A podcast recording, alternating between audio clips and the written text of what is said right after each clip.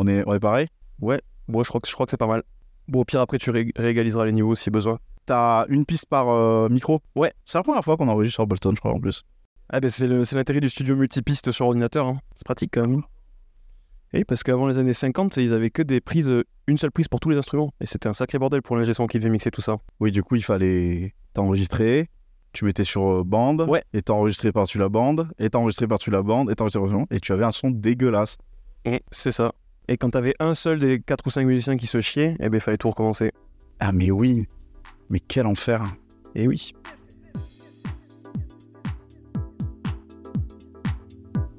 Toulouse in the house. Épisode 7, présenté par Maggi.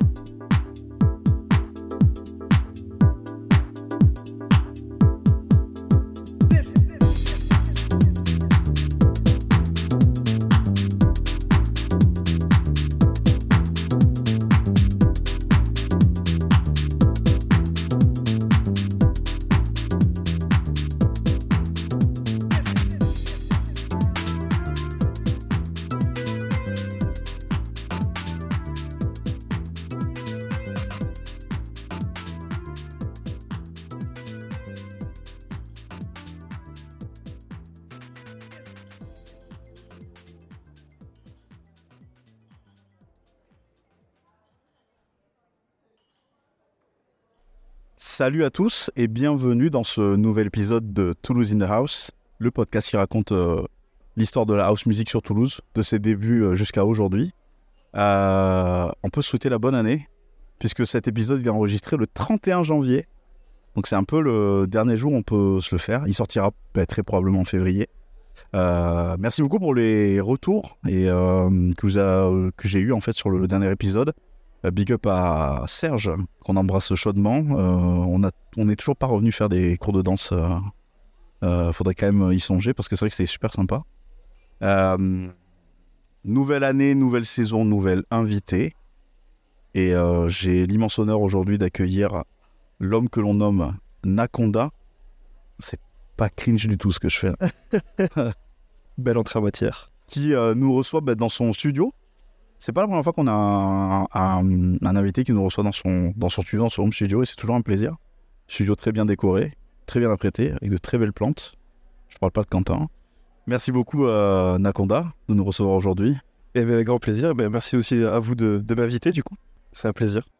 Est-ce qu'on s'ouvrirait pas une bière déjà pour, s'ouvre une euh, bière Ouais, on s'ouvre une bière ou, même- Allez. ou même plusieurs? Ou plusieurs, bah oui, c'est que parce qu'on est plusieurs dans le, dans le studio aujourd'hui. On est accompagné par Quentin et Ilona. Mais un jour, de toute façon, je ferai, je, je ferai un épisode euh, en public, je pense. J'ai déjà ma petite idée sur, un- sur ce sujet. Bien sûr. Ça faisait un petit moment que euh, j'avais envie de t'avoir sur le podcast. On a l'occasion de se, croiser, de se croiser souvent en soirée, euh, puisqu'on évolue un peu dans, les, dans des cercles similaires. Ouais. Euh, je me suis rendu compte, en fait, dans, le, dans les premiers épisodes, qu'il y a un thème un peu qui se dégage. C'est le côté un peu classique de la house. Euh, J'ai interviewé des personnes qui étaient là au début du mouvement, des personnes qui sont la génération au-dessus de moi, euh, des personnes qui sont de ma génération, et j'avais aujourd'hui envie de donner la parole en fait, à des, du coup la génération qui vient après moi, personnes qui sont euh, à la vingtaine. Bon, je pensais que tu avais 20 ans. En fait, tu étais encore dans ta vingtaine. Et non, plus maintenant. Bon, tu l'as quitté il y a pas si longtemps, donc euh, Je l'ai quitté il y a pas si longtemps que ça. Il y a moins de 10 ans. il y a moins de 10 ans, voilà. Donc ça, donc ça compte. Mais ouais, c'est vrai que ce, ce côté un peu euh, classique, authentique, avec des guillemets, euh, de la house, euh, bah, il perdure jusqu'à aujourd'hui. Ouais. Qui montre que, bah, au final, euh, malgré le fait que ce soit quelque chose qui soit né dans les années 90 euh, aux États-Unis, eh ben, ça continue à faire hein, des, des passions, des passions et des passionnés. Aujourd'hui, qui bah, en France, quoi, et sur Toulouse. Monaconda, ben, je vais un peu commencer, un peu comme tous les tous les, autres invités du, podcast. Est-ce que tu pourrais un peu te, te présenter et puis nous parler un peu de la manière ou le l'événement qui a fait que tu t'es mis à t'intéresser à la house music?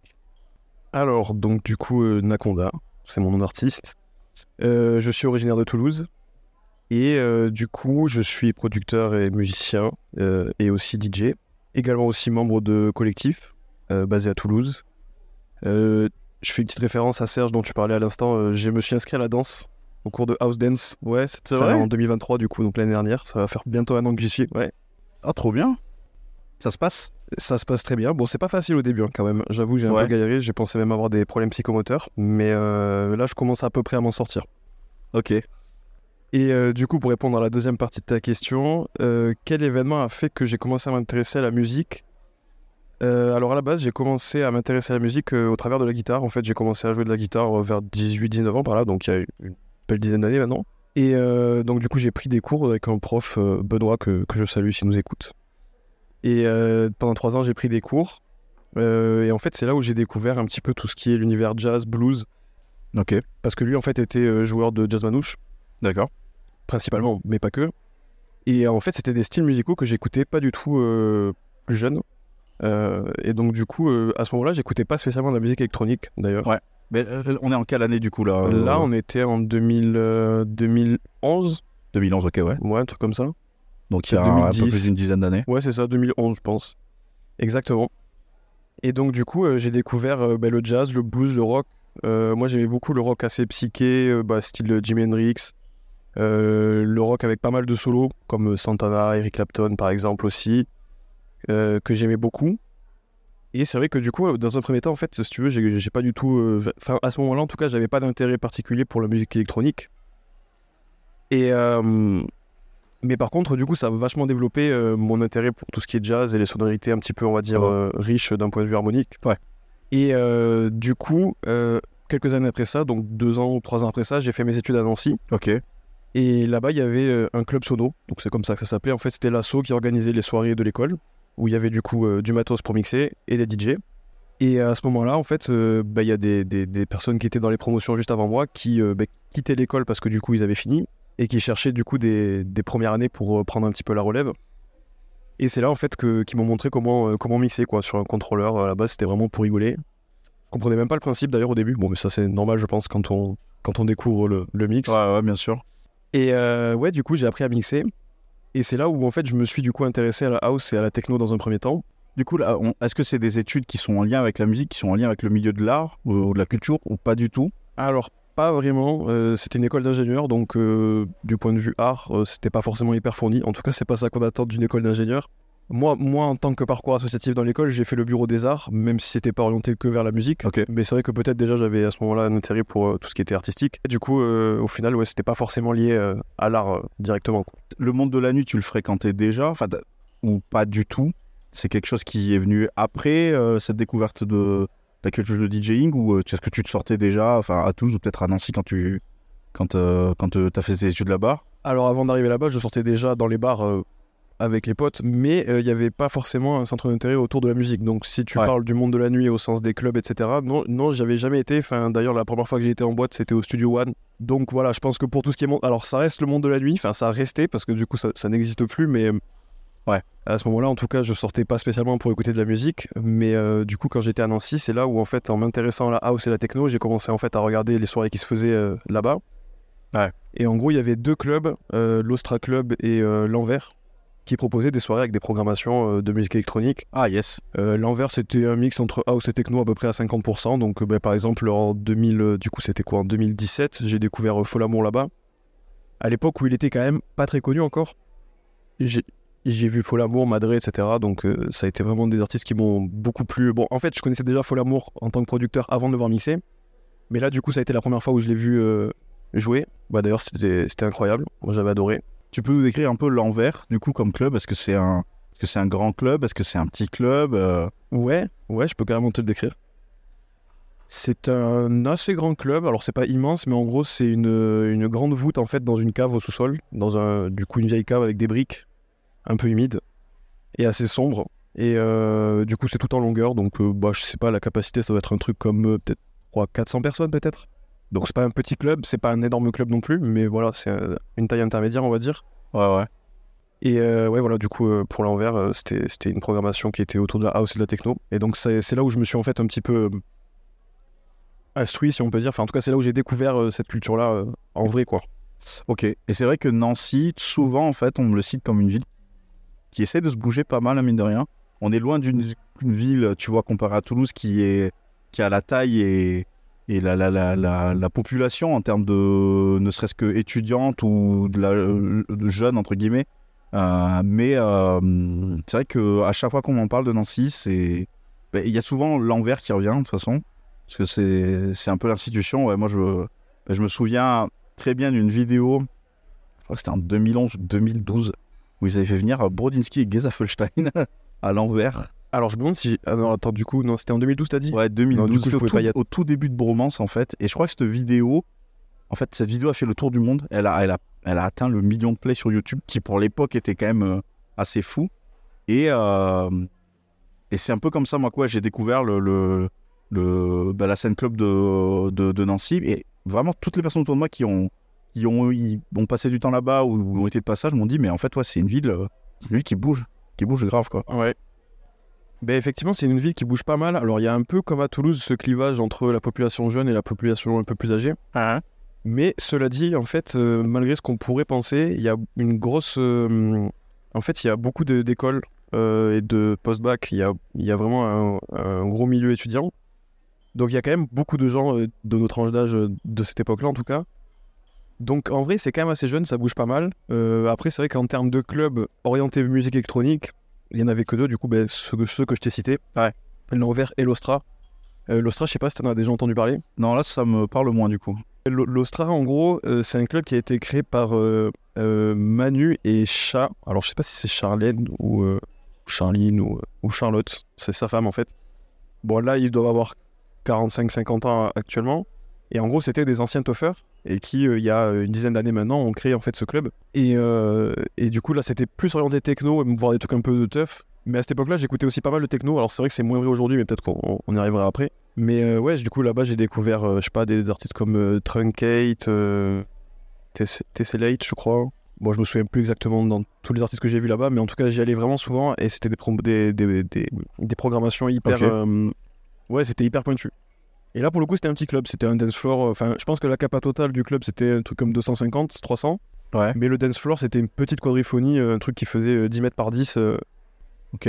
Tout en function one, euh, mais bien réglé en plus, donc euh, vraiment, ça, ça envoyait quand même euh, bien, bien lourd, quoi. C'est bien ça. Function One, oui, mais quand c'est bien réglé. Voilà, exactement. Ouais. exactement. Après, c'est vrai que ça reste quand même orienté techno, mais Ouais. euh, là, en tout cas, ça marchait très très bien, quoi. T'avais déjà du coup commencé ta, ta vie de DJ à Nancy? Est-ce que t'as eu l'occasion de jouer dans ces clubs-là? Ouais, alors l'Ostra, non, malheureusement, même si j'aurais adoré à l'époque. Mais euh, l'envers, ouais, j'ai joué deux, deux ou trois fois, je crois. Ok, trop bien. Et du coup, Nancy, tu restes euh, pour toutes tes études? Ouais, trois ans, Tu finis ton école là-bas? exactement. Qu'est-ce qui te pousse à rentrer à Toulouse du coup?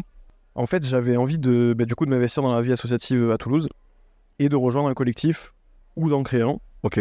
Euh, c'est quelque chose que tu arrives à, à réaliser? Ouais. On parlait d'un collectif dont tu fais partie aujourd'hui. Est-ce que c'est ce projet-là ou est-ce que c'est la suite de quelque chose qui a déjà que tu as créé à l'époque? Ah, alors, les collectifs dont je fais partie actuellement, il y a BLR et Micro-ondes. Je n'en faisais pas partie à l'époque, donc, enfin, en gros, le, le collectif que j'ai créé à ce moment-là, c'est 909 Connexions, donc que j'ai créé avec euh, quatre potes. Et puis ensuite, on a été, donc on a été 5 dans un premier temps, et ensuite on a été 7. mais ce collectif n'existe plus aujourd'hui, enfin, en tout cas, plus au sens de collectif et de production événementielle. Il y a toujours le label qui existe, euh, du coup, qui est, géré principalement par, euh, par Nico euh, Stupeur et par euh, Julien, donc R2614. Euh, mais alors dans un premier temps, avant de créer ce collectif, euh, j'avais démarché euh, 17h46. Ouais. Parce que du coup, j'avais été à l'une de leurs soirées aux connexions. Et euh, ben, forcément, j'étais hyper attiré par leur vibe euh, très house qui euh, me correspondait beaucoup. Mais malheureusement, ils étaient déjà en fait, euh, je crois, 5 ou 6 DJ. Et euh, ils m'avaient expliqué que, bon, ben, en gros, euh, déjà, ils avaient du mal à, à se trouver tous une place euh, pour mixer. euh, Enfin, je pense que ça, ça parle à pas mal de collectifs quand il y a trop de DJ ou d'un moment. euh, soit, soit tu joues tous les trois événements, soit. voilà. Donc, euh, du coup, ça n'avait pas pu se faire malheureusement. Ouais. Et euh, j'en avais parlé avec des potes à moi, du coup Alain, Fidi et, euh, et Théo. Donc on avait déjà un peu une petite idée tous les, de- tous les trois. Euh, à côté de ça, il y avait du coup Nico Super et, euh, et Julien R2614 qui euh, animaient leur émission 303 Connexions sur Radio FMR. FMR, on y revient toujours, mine de rien. Que ça soit au début de la house, il y a 40 ans à Toulouse, jusqu'à aujourd'hui, on a vraiment les collectifs et les artistes qui continuent à graviter autour de cette radio. Effectivement, effectivement. Est-ce qu'on en est vraiment déjà parti? Je ne sais pas. Disons que l'histoire de la scène indé toulousaine et celle de FMR, elle est intrinsèquement liée. Aux côtés de Campus FM, c'est bien évidemment les deux radios qui font office euh, bah, d'institution et de référence, tu vois, en termes de radio traditionnelle. Je pense que ça a un peu changé euh, il y a un peu plus d'une dizaine d'années avec euh, la démocratisation euh, des web radios. Ben ouais, ça fait partie du paysage euh, culturel toulousain. Bon d'ailleurs au final FMR, euh, la radio ne porte peut-être pas si bien que ça son nom, puisque ça fait quand même un petit moment qu'elle est là. Ben oui, c'est ça, exactement, ouais. Toi t'as dû la connaître à ses débuts j'imagine Alors tu me vieillis peut-être un peu, même si tu m'as déjà appelé tonton. Alors pas à ses débuts euh, à proprement Mm. parler, mais c'est vrai que moi j'ai commencé à vraiment me me- m'impliquer de manière active professionnellement dans le monde de la musique euh, électronique à partir des années 2011-2012. Ah. Euh, et c'est vrai que les premières émissions que j'ai faites là-bas bah, pour parler des soirées, parler des sorties des labels sur lesquels je bossais à l'époque, bah, Ok. ça s'est fait ouais, bah, éphémère quoi.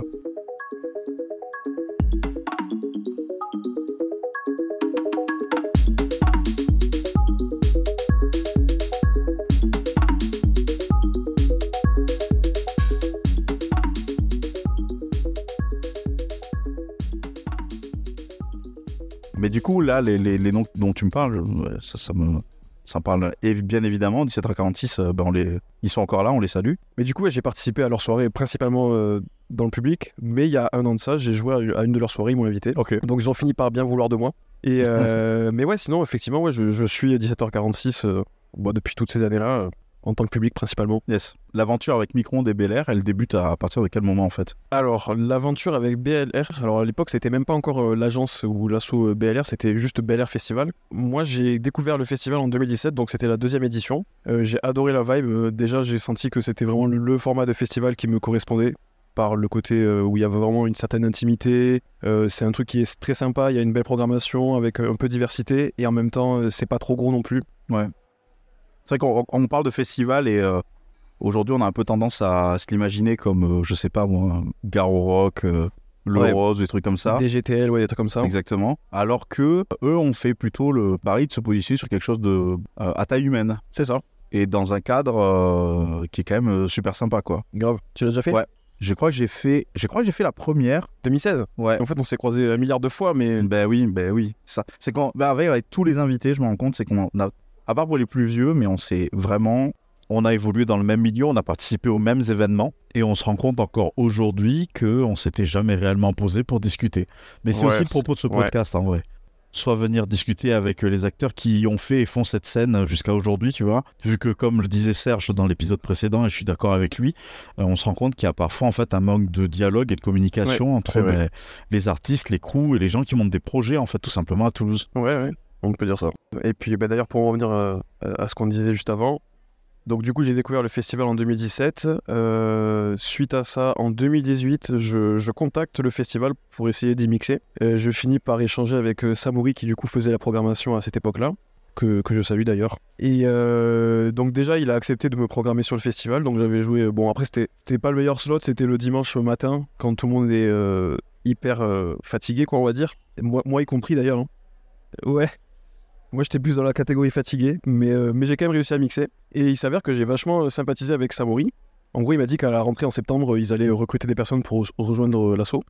Et du coup, bah, en fait, euh, bah, l'idée m'a grave plu. C'est juste qu'au début, en fait, je me suis demandé, et si du coup je rejoins l'assaut, est-ce que je vais pas être déçu de pas refaire le festival en tant que festivalier? Ah. Bon, la réponse, maintenant du coup je la connais. J'adore être euh, bénévole de l'assaut. Mais euh, du coup, voilà, au final, j'ai un peu hésité. Et puis au final, euh, fin août, début septembre, euh, j'ai accepté. Et euh, du coup, j'ai participé à la première réunion avec toute la team BLR de l'époque. Et bah, du coup, Jordan, donc, qui était le président de l'assaut à l'époque, et Samo m'ont demandé qu'est-ce que j'aimerais faire. Et moi, j'avoue que ce qui me chauffait bien à cette époque-là, c'était de faire de la programmation. Et ils ont été super cool parce que bah, de base, on se connaissait pas vraiment. Au final, on n'avait pas passé vraiment beaucoup de temps ensemble. Et ils m'ont fait confiance. Et du coup, j'ai rejoint le Samori, du coup, à la programmation. Il y avait aussi Alexis.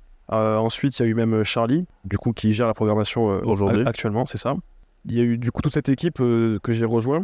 Et donc j'ai fait la programmation donc de l'édition 2019 jusqu'à 2022 si je dis pas de bêtises, donc sur 3-4 éditions. Ouais. Euh, bon, j'avais participé aussi à la programmation pour 2020, mais bon avec le Covid ça a été annulé. Et oui, c'est vrai que euh, ouais, toute cette période-là. hein. Mais bon, comme tous les assos, tous les festivals, on avait quand même fait une programmation, on avait quand même euh, bossé pour la préparer. hein. Et du coup, voilà, j'ai fait ça pendant donc trois ou quatre saisons, je sais plus exactement. Et là, du coup, ça fait un an ou deux ans que je suis bénévole. Bon, j'ai, du coup, j'ai, volontairement euh, levé le pied un petit peu Mm. parce que bon, ben, j'ai estimé que Ce que, ce que j'avais apporté, en fait, c'était peut-être moins rafraîchissant qu'au début. Je pense que dans une programmation, c'est important d'avoir une vision qui est quand même assez novatrice, etc.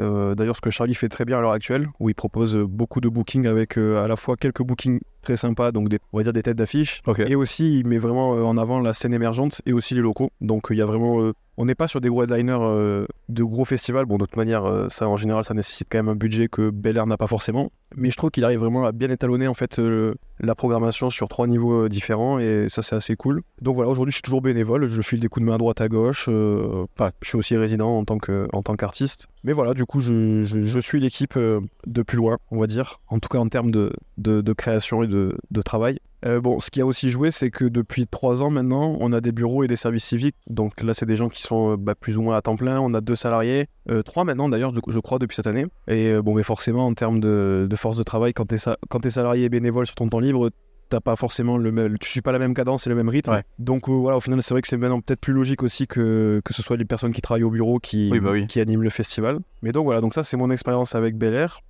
Et après, avec Micro-ondes, euh, alors c'est à la fois ancien et récent. En gros, j'ai officiellement rejoint l'équipe euh, il y a à peu près un an. Ok. Euh, donc du coup, je fais euh, principalement de la programmation, euh, mais après, je file un peu des coups de main à droite à gauche. Mhm. Mais par contre, en fait, euh, Micro-ondes, euh, c'est bah, c'est mes potes depuis 5 ans, quoi. Donc du coup, j'ai toujours été à leur soirée. euh, D'accord, ok. J'étais même souvent à la billetterie avec eux, histoire de pas payer ma place. On la connaît, hein, cette technique. Et la technique. Et voilà, du coup, bah, d'ailleurs, on organise notre première soirée à Grenoble ce vendredi. Alors là, ce sera une promo euh, post-événement probablement, mais, euh, mais du coup, voilà, euh, là, on essaie un petit peu de, de se délocaliser. Et voilà, donc du coup, c'est tous les collectifs dont je, je fais partie euh, à l'heure actuelle. Micron d'ailleurs qui bah, était toujours responsable du Sensitive Festival. Alors oui, euh, le Sensitive Festival, du coup, c'est un festival qui a été créé en 2019, si je dis pas de bêtises. Il y a eu trois éditions, du coup 2019, 2021 et 2022. Euh, pour l'instant, c'est un peu en stand-by parce que malheureusement, l'é- l'édition de 2022 a pas été euh, hyper rentable. Donc euh, là, pour l'instant, l'assaut se remet un peu sur pattes. D'autant plus que là, du coup, on essaie de viser ailleurs qu'à Toulouse. Ouais. Donc bon, faut aussi essayer de se faire une petite place ailleurs. D'où l'importance de soutenir les acteurs locaux. Enfin, on, Exactement. faut, on le répète, on le répète assez souvent, mais tous ces tous ces formats-là alternatifs euh, qui vous permettent de découvrir vraiment de la scène émergente, bah, c'est grâce à, à, à la volonté de programmer, euh, créer des choses un peu différentes. Et c'est c'est tout le tissu associatif toulousain qui le porte généralement, Complètement. avec bah, tous les risques en fait que ça comporte. C'est vrai. Ça comporte des risques, effectivement, le milieu culturel. Et, euh, et quand on est quand on est une asso, quand on est un collectif, qu'on n'a pas spécialement la, la, la, la- les épaules ou la force de frappe d'une boîte quoi, tout simplement euh, de, de production événementielle, ben euh, quand on se plante, euh, ouais, ça fait mal quoi. Ouais, ça peut Mm. faire mal, effectivement. Donc voilà, on espère qu'on pourra refaire un festival peut-être en, en 2025.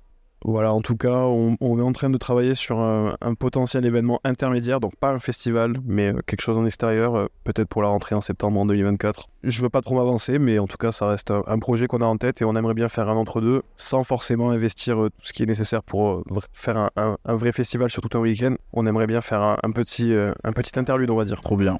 Bon, on, les- on vous suivra sur les réseaux de toute façon.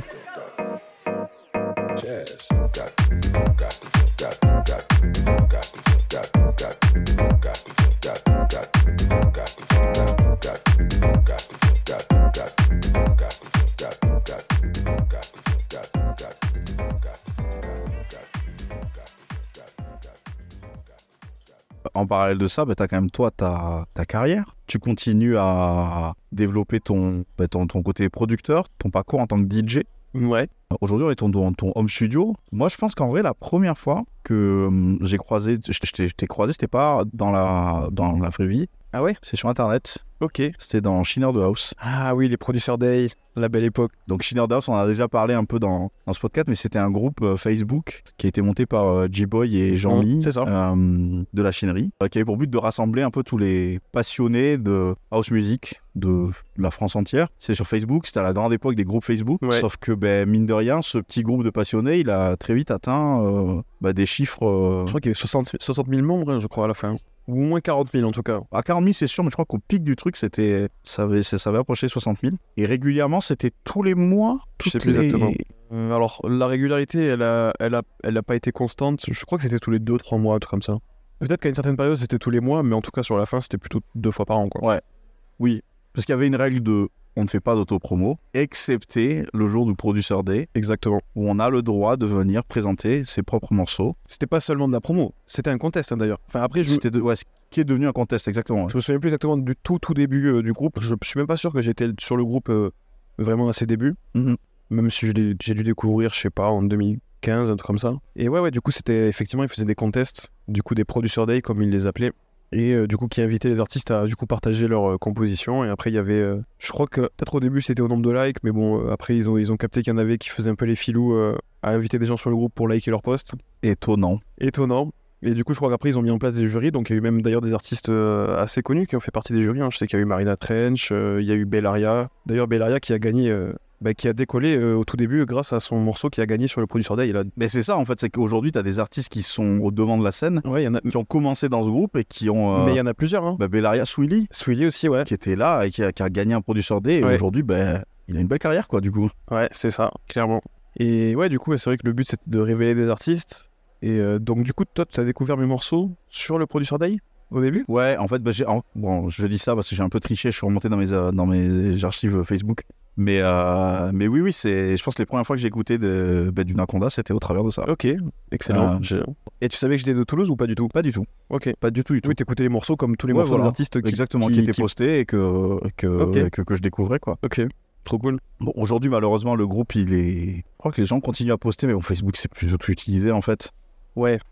Et puis la chinerie, je crois que J-Boy et Jean-Mi ils se sont, ils se sont retirés Ouais, du ils font, projet. plus, ils font plus partie du, du, du projet. Ils- je, je- c'est- je crois qu'ils bossent avec Underscope Ouais, ouais, c'est ça. euh, aujourd'hui. Ouais. Bon, malheureusement, ben. Il y a moins, il y a moins, il y a moins d'énergie autour de, ce, de cette communauté. Mais toi, est-ce que ça t'a permis en fait de, dé- de, de- de découler en tant que producteur? Est-ce que c'est, ça a été un tremplin pour toi? De décoller, je sais pas ce que tu appelles vraiment décoller. euh, je, sais, je sais pas si on peut considérer que j'ai vraiment euh, décollé, mais il y a quand même des trucs sympas qui sont passés, c'est vrai. Euh, bah, ça a été surtout l'occasion, en fait, je pense, de, de partager mes, mes premières productions et d'oser, entre guillemets, les sortir de, de mon studio où je suis en slip et, euh, et en claquette, quoi.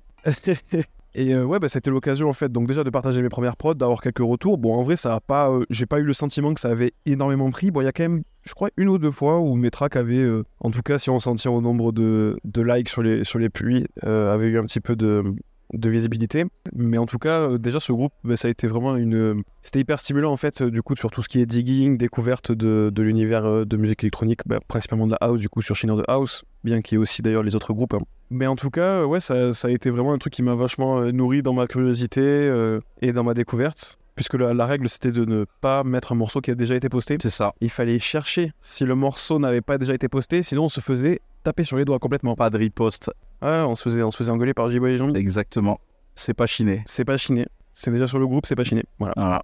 Mais voilà, du coup, euh, ouais, ça a été les débuts où je me suis. euh, ben, ça m'a permis en tout cas d'élargir mon répertoire. euh. Ok, trop bien. Quand est-ce que tu sors tes, tes premiers morceaux? Est-ce que c'est au travers de, cette expérience- expérience-là que tu gagnes en confiance pour aller démarcher des labels, pour aller te rapprocher peut-être de collectifs d'artistes euh, qui, auraient pu être intéressés par sortir tes, tes productions? Alors, euh, bon, les tout premiers morceaux que j'ai partagés, c'était sur SoundCloud, mais juste sur mon compte. hein. Euh, je pense que ça remonte à peu près à cette époque-là au niveau des Producer Day, donc ça doit être autour de 2015-2016. Et ma première sortie sur un label, ben, je me demande si ça n'a pas été sur 909 Connexion, du coup le, le collectif et label dont, dont j'ai été membre. Et c'est, je pense, après ça, vers 2017-2018, que j'ai, euh, ou peut-être même 2019, je sais plus exactement. Je crois que ma première sortie euh, officielle, en tout cas, sur un label, c'était vers ouais, 2018-2019. Je me souviens que j'avais sorti ouais, un, un morceau sur Mouvement Full qui Ouais. m'avait euh, qui m'avait démarché à l'époque. Collectif toulousain, du coup Collectif Toulousain. Ensuite, j'avais du coup sorti sur 909 Connexion. Et après, euh, ça s'est enchaîné sur quoi déjà? Si, il y a eu sur Pétrole pendant le Covid, donc ça c'était en 2020, la Oui, mais oui, oui, oui, exact. Il y a eu le. Merde, comment ça s'appelait Quarantaine. Quarantine Sessions, ouais. Ou, euh, ouais, ou, ouais, ou juste la quarantaine, elle s'appelait, je crois, la compile. Quarantaine, ouais, c'est ça, ouais. Qui, a- qui- qui était un concept un peu, euh, un peu, un peu spécial, puisque c'était durant le Covid. Euh, Il y avait plus l'occasion de faire de, de fêtes, plus l'occasion de se retrouver en club ou en concert. Ouais. Et euh, Pétrole, euh, donc collectif euh, assez en place euh, à cette époque-là, s'était dit, bon, ben, on va essayer de rassembler un peu euh, tous les producteurs de la scène toulousaine et de dresser en fait une carte musicale en fait de la haute musique de Toulouse. Si je, si je dis pas de bêtises, c'était un peu ça le concept. Ouais, c'est ça, mais le, le visuel d'ailleurs, C'est une carte de Toulouse. c'était ça, c'était une, c'était une carte de Toulouse. Ouais. On a eu, euh, moi je me souviens parce qu'on a eu l'occasion d'y participer avec euh, bah, la team Peter Palace du coup. Et oui, ils avaient sorti un son aussi dessus. qui, a, qui, a- qui ont sorti un son sur cette, euh, cette compilation, quoi. Ben oui, quand même. Quand même, je vois un, un artwork euh, qui me parle quand même. Alors tu parles peut-être de l'artwork de, de Happiness Therapy. De pièce thérapie, ben oui. Alors ça effectivement, c'était euh, du coup c'est sorti en 2022 ou 3 2023. Ouais. Et alors d'ailleurs cette histoire ce morceau a une histoire euh, assez cocasse. Euh, le morceau s'appelle Copie cachée. Ok. Donc comme ça on se dit qu'est-ce qui lui a pris de choisir un, un nom pareil. En gros, je, du coup je en 2022, euh, j'avais 4 5 morceaux dans une playlist que je voulais sortir sur sur un label. Et euh, pour ça, du coup, je m'étais listé, euh, je sais plus, une dizaine ou une vingtaine de labels. Je m'étais bien organisé, je m'étais fait un petit tableau Excel, etc. Donc j'avais euh, du coup topé les noms des labels et leurs mails. Et euh, le jour où je me suis chauffé en fait à les, à les contacter, je sais pas ce qui s'est passé, j'ai eu une énorme absence. J'ai envoyé donc un mail avec le, donc la playlist avec les morceaux que j'ai proposés donc en tant que démo, avec tous les labels en copie visible. Mais non. Je te jure que si. En CC. L'erreur. Bon, elle est Donc, bon, l'erreur bon, classique, mais bon, qu'on a tous fait, Ouais. mais. C'est vrai? Il y a pas que moi qui l'ai faite? Oh non, mais oui, non, mais bien sûr. ça va, alors? Euh, si, si, non, mais oui. oui, oui. Mais c'est vrai que tu te retrouves un peu con, surtout quand tu appuies sur envoyer et que tu regardes après, tu Ah te ouais. dis, ouah, merde. Ah ouais, mais en plus, le pire, c'est que je m'en suis rendu compte deux heures plus tard quand j'ai eu un mail de réponse à mon mail. Euh, bah, du coup, il y a, je sais plus, bon, il doit- sur, les, sur la petite vingtaine, il doit y en, doit y en avoir cinq ou six qui m'ont répondu. Euh, Il y en a qui m'ont répondu en mode euh, gros, qu'est-ce que tu fais envoyer des mails à tout le monde en copie visible Non, on prendra pas ton morceau. Ouais. Ça, c'était les moins cool. Euh, Il y en a qui, qui ont même pas capté, qui m'ont répondu euh, ouais, c'est pas mal, mais c'est pas ce qu'on recherche. Et il y a eu du coup Simon qui, euh, qui fait partie, enfin qui gère d'ailleurs, hein, il gère tout seul le label Happiness Therapy euh, qui est basé à Lyon. Crowd control, du coup. Crowd Control, exactement. On l'embrasse également. Et Simon m'a répondu, lui, pour le coup, il a été assez cool. Il m'a dit euh, Salut Nicolas, euh, bah écoute, tes morceaux c'est cool, je pense que ça correspond pas exactement à ce qu'on recherche, mais n'hésite pas à me renvoyer des trucs prochainement. Euh, ah, et aussi, euh, tu feras attention, euh, t'as mis tout le monde en copie visible, euh, fais, fais gaffe parce que ça pas en refroidir certains, quoi. Ouais, ouais. Il a été super cool, franchement, je, je sais pas comment il a fait pour être aussi cool par rapport à ça. Est-ce que tu peux nous, nous- peut-être nous parler un peu de Happiness Therapy, euh, présenter un peu le, ce label euh, Pourquoi il a fait partie en fait de, ce, de cette fameuse liste de, de labels à contacter pour euh, sortir tes sons? Alors en gros, bah, Happiness Therapy, c'est un label qui est basé à Lyon, qui a dû débuter dans- entre 2015 et 2018, je dirais. Je sais pas exactement quand, mais bon, ça doit faire quoi 6, 7... Attends, ils ont fêté leurs 6 ou 7 ans, je sais plus exactement. Bon, bref. Récemment en plus là. hein. Ouais, ouais, il y a, a pas si longtemps que ça.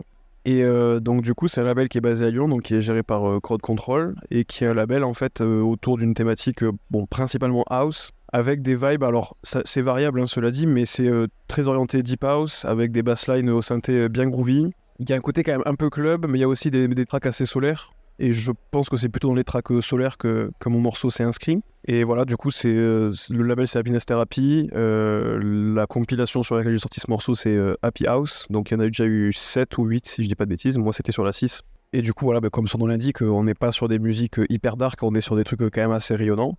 Je trouve qu'aujourd'hui euh, en France, donc j'ai regardé, c'est depuis 2018. 2018, ok. Ils font vraiment partie de ces labels qui font référence, je trouve, en termes de house music. Alors, dans une esthétique qui est propre à, tu vois, leur, euh, leur DA, ils ont un peu des, des, figures, euh, des figures de, de proue. Il y a Crowd Control, il y a Maggie Smith, il y a Bag, Bakagé aussi, que j'aime beaucoup au niveau de, de, de sourcer ses productions. Qui était, qui était aussi présente sur Schneider de House d'ailleurs. Qui a fait des productions. Exactement, c'est ça. Et qui a cette, cette volonté voilà, de sortir des morceaux ben, ouais, qui, qui, qui mettent en avant le côté ben, émouvant et joyeux de la house music. De toute façon, c'est dans le titre du label, hein, tout simplement Happiness Therapy. Ouais. Moi, c'est le, le style de house dans lequel je me retrouve le plus. Bah, je crois que moi aussi. hein. Je sais que récemment, il a partagé sur son, sur son Insta, Crowd Control, il a envoyé toute la disco à Garnier, Laurent Garnier donc. Oui, j'ai vu ça, ouais. Et Garnier lui a fait une réponse mais incroyable de où il est là mais c'est trop bien ce que vous faites vous avez vous avez compris enfin, vous avez to- totalement compris euh, ce que c'est euh, euh, la house ça tue euh, hésitez continuez c'est trop bien là, là. et c'est aujourd'hui vraiment à tout euh, en France et bon moi quelque part Lyon c'est quand même le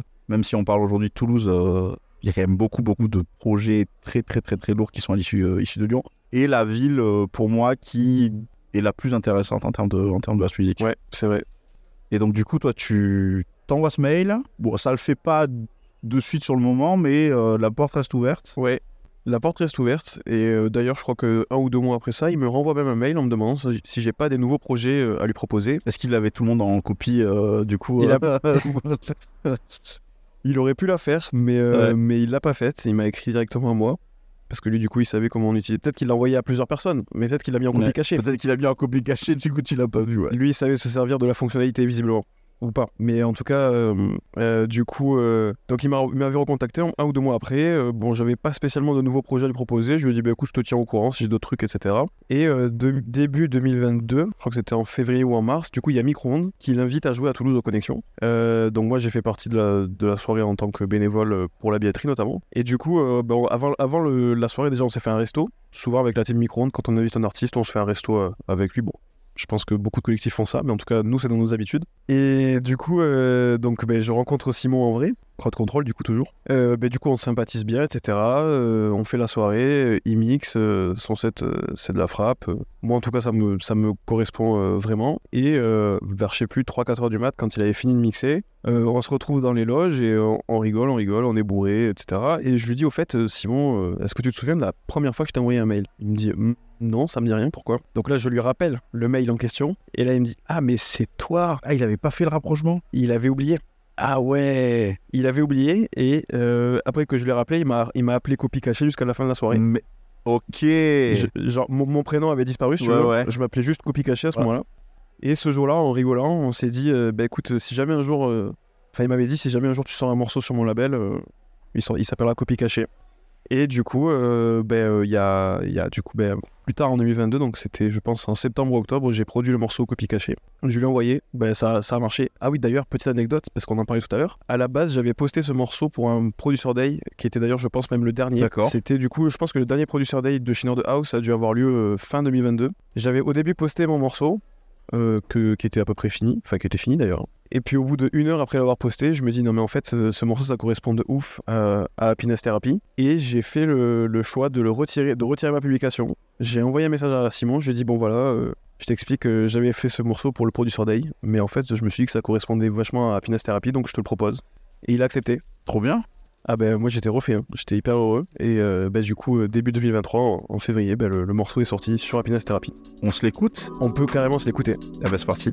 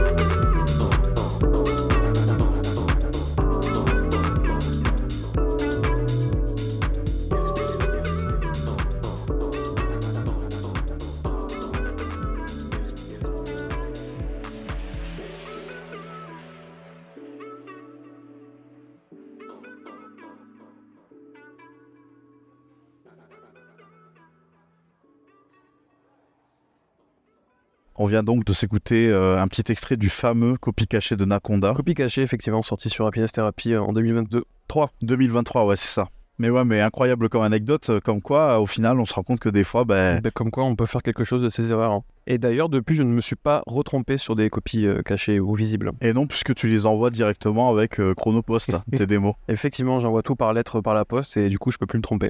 On va parler un peu de ton processus de création et de production. Enfin, quand tu produis un morceau aujourd'hui, est-ce que tu as certains artistes dans lesquels tu viens puiser un peu ton inspiration ou est-ce que ça part d'une idée ou au feeling, tout simplement?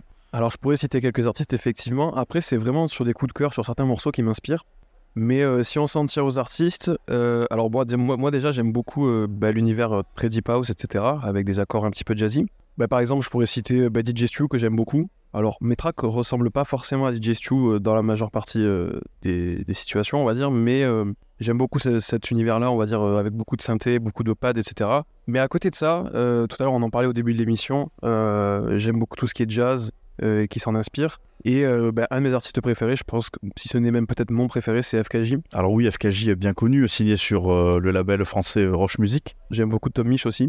Et ouais, Tomish, euh, j'adore aussi. C'est un producteur anglais qui évolue dans la scène euh, néo-soul, jazz de là-bas, euh, qui fonctionne vraiment, vraiment bien. Et je pense que c'est un peu ce qui fait la passerelle entre mon côté à la fois à la base où j'ai commencé sur les instruments avec la guitare puis le synthé et la partie club parce qu'à la base quand je mixais en DJ set et euh, quand je produisais ou je faisais de la musique, les deux n'étaient pas vraiment liés. Et je pense que si euh, ma musique elle est pas forcément hyper club, c'est parce qu'en fait euh, il y a un petit peu ce côté euh, dreamy, je dirais, qui ressort de- des influences FKJ. même dans mes instruments, j'ai choisi des, des- des sonorités et des sound design qui s'apparentent quand même pas mal à FKJ. FKJ, moi, il m'impressionne parce qu'il a un parcours, tu vois, assez intéressant, puisque Ouais. il a commencé à faire ses premières prods, je crois, aux alentours des 2012, 2013, un truc dans le genre, qui était sorti donc sur Roche Music.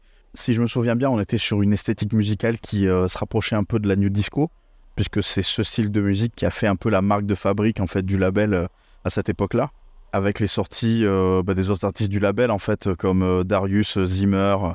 Mais il a rapidement su créer son univers à part, tu vois, en y injectant toutes les influences et la passion qu'il a bah, ouais, pour la soul, pour le Ah, jazz. Vraiment, ça s'entend. Ah ben ouais, Et au-delà de son aspect de producteur, c'est vraiment juste un musicien de taré. c'est ça. Enfin, un mec qui est multi-instrumentaliste, il joue de tous les instruments de musique. Ah ouais, non, il est monstrueux ce mec. Personnellement, j'ai eu la chance de le voir euh, à Paris euh, l'an dernier. T'as la chance. Euh, et c'est vrai que son live, moi, il m'a littéralement scotché, quoi. Parce que le mec se balade sur tous ses instruments. Il avait recréé en plus un peu le studio qu'il doit avoir chez lui, en fait, sur scène. Et pendant son live, il y a toute une narration, tu vois, qui est faite autour de ça. Donc, du fait qu'il il arrive dans son studio, il s'installe et il commence à jouer de son piano, jouer de la guitare. Et c'est comme ça que la, musique arrive, en fait, de manière ultra organique. Ouais, puis il a un univers qui est vraiment. Il y a que FKJ qui ressemble à FKJ, quoi.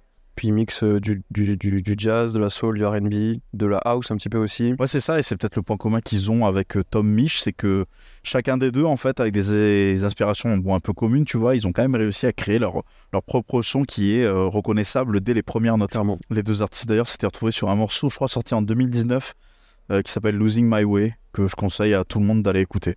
Je reviens sur le fait euh, qu'aujourd'hui, on soit dans ton studio, Ouais. et euh, ben, je vois autour de nous euh, plein d'instruments de musique, plein de machines, des synthés, des boîtes à rythme, une guitare, je crois que c'est une basse aussi qu'on voit un peu là-bas. Cet aspect de musique live, c'est quelque chose que tu as essayé de développer aussi pour accompagner ta partie DJ set. Ouais. Est-ce que actuellement ça fait partie un peu des choses que tu travailles dans ton projet?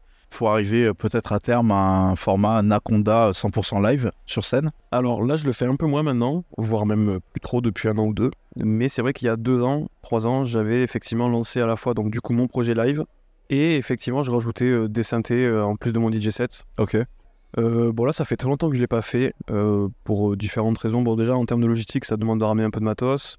Et puis euh, bon entre bon ça reste quand même un exercice euh, très intéressant à travailler que peut-être je n'ai pas suffisamment approfondi pour l'instant, mais je pense que je le ferai quand, quand l'envie me me reviendra, on va dire. Ouais. Mais c'est vrai que de jouer euh, chez soi, c'est pas du tout le même exercice que de jouer devant un public. Je pense que la plupart des gens qui jouent des instruments, notamment où on se sert de ses doigts, verront ce que je, je veux dire quand je dis que bon, on a les doigts qui tremblent potentiellement avec le stress. Et c'est vrai que les doigts qui tremblent, ben, ça fait qu'on peut taper sur la mauvaise touche, euh, appuyer sur la mauvaise case sur la guitare. C'est vrai qu'au final, ouais, j'ai pas forcément euh, énormément approfondi ce, ce projet-là, mais, euh, mais l'idée me, me reste en tête de, de me remettre un peu là-dessus Ouais. un jour. C'est pas, c'est pas un objectif à proprement dire, parce que je pense que j'ai envie de le faire pour le plaisir et pas forcément pour, pour démontrer quelque chose ou me prouver quelque chose, mais, Ouais, ouais, je comprends. mais ouais, je pense que ça reviendra un de ces quatre. Je sais pas encore quand. Ouais, je suis totalement d'accord avec toi. Euh, passer au format live, c'est une étape un peu clé pour euh, tous les DJ qui ont une dimension un peu de musicien et qui aimeraient proposer quelque chose de, de différent ou une valeur ajoutée tout simplement à leur, euh, à leur prestation euh, sur scène. Complètement. Quand c'est bien préparé et quand c'est bien amené, ben, ça permet de contribuer au fait de travailler en fait une identité qui est vraiment propre à l'artiste. On en parlait pour FKJ juste avant. Passer au format live, c'est ce qui lui a permis, je pense, de proposer quelque chose de vraiment singulier par rapport à un simple DJ set entre guillemets, tu vois. Mais il faut que ce soit amené d'une vraie motivation, d'une vraie vision en fait de la part de l'artiste, parce que sinon, bah, ça se Enfin, faire du live juste pour le principe de faire du live, euh, je pense qu'au bout d'un moment, comme n'importe quelle chose, si c'est il n'y a pas un, vrai sens en fait derrière, ça s'essouffle très vite. Quoi. Je pense qu'il faut le sentir, ce genre de choses, faut pas le forcer. En fait, si tu le forces, t'auras pas forcément une démarche hyper créative quand tu vas le faire, et tu t'amuseras, je pense, beaucoup moins aussi. Donc, euh, je pense que vu que ça demande quand même beaucoup d'énergie, beaucoup de préparation et aussi de la logistique, euh, si tu t'amuses pas, tu, tu vas pas le faire très longtemps, à mon avis. Quand je lève euh, les yeux euh, dans ton studio, je vois qu'il y a une affiche qui a été euh, affichée du coup sur le mur. C'est une affiche pour les curiosités du bikini, donc la 48e édition, qui a eu lieu en 2022. Et quand on regarde un peu la programmation, on se dit attends, waouh, Dan Swindle, LBA Calabat, Marina Trench, et donc toi, Nakonda.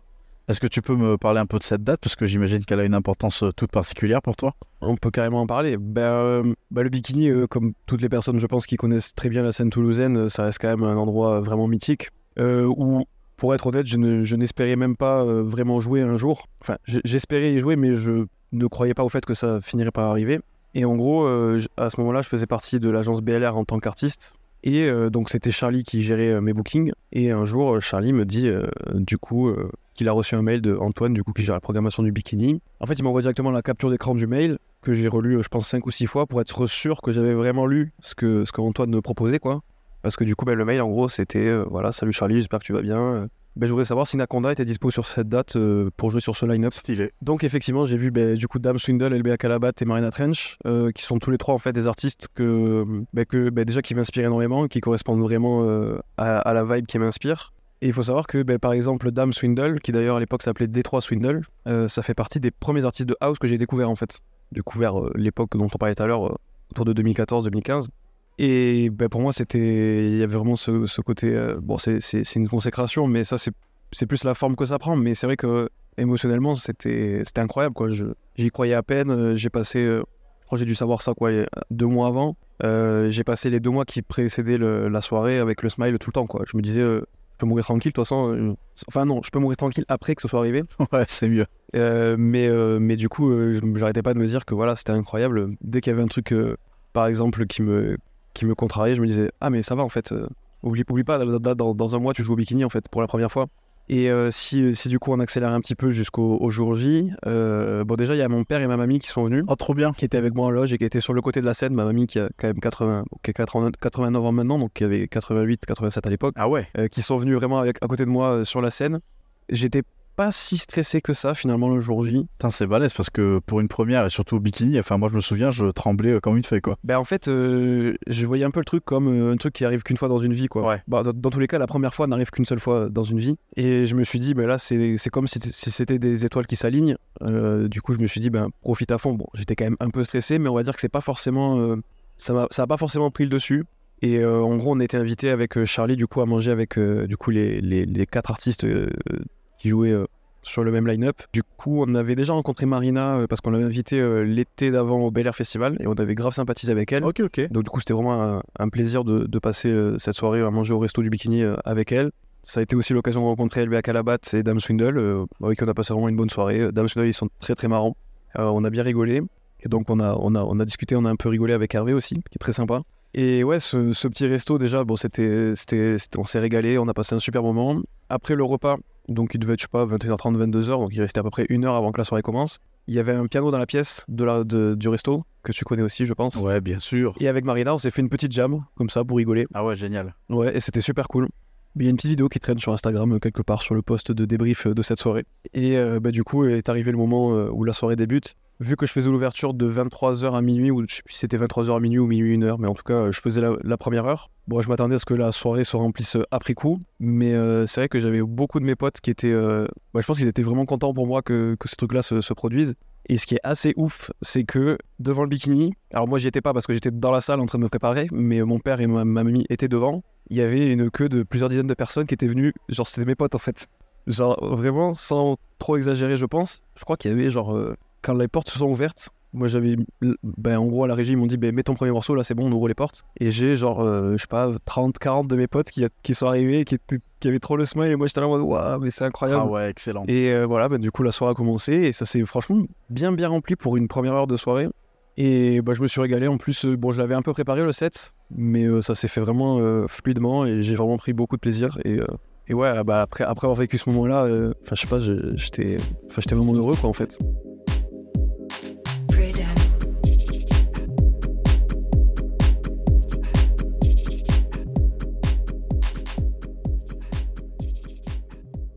On arrive euh, bah, déjà à la fin de ce septième épisode de Toulouse in the House, euh, premier donc de l'année 2024. Merci beaucoup euh, Nakonda de nous avoir reçus chez toi, dans ton studio. Et avec grand plaisir. J'espère que je vais réussir à faire tenir notre conversation en Ouais. 45 minutes parce qu'en plus, euh, je pense qu'il y aurait encore matière à discuter. Effectivement, je pense qu'on on aurait pu trouver encore de quoi dire. Merci également à toute la communauté euh, du podcast euh, qui me suit et qui m'écoute euh, régulièrement.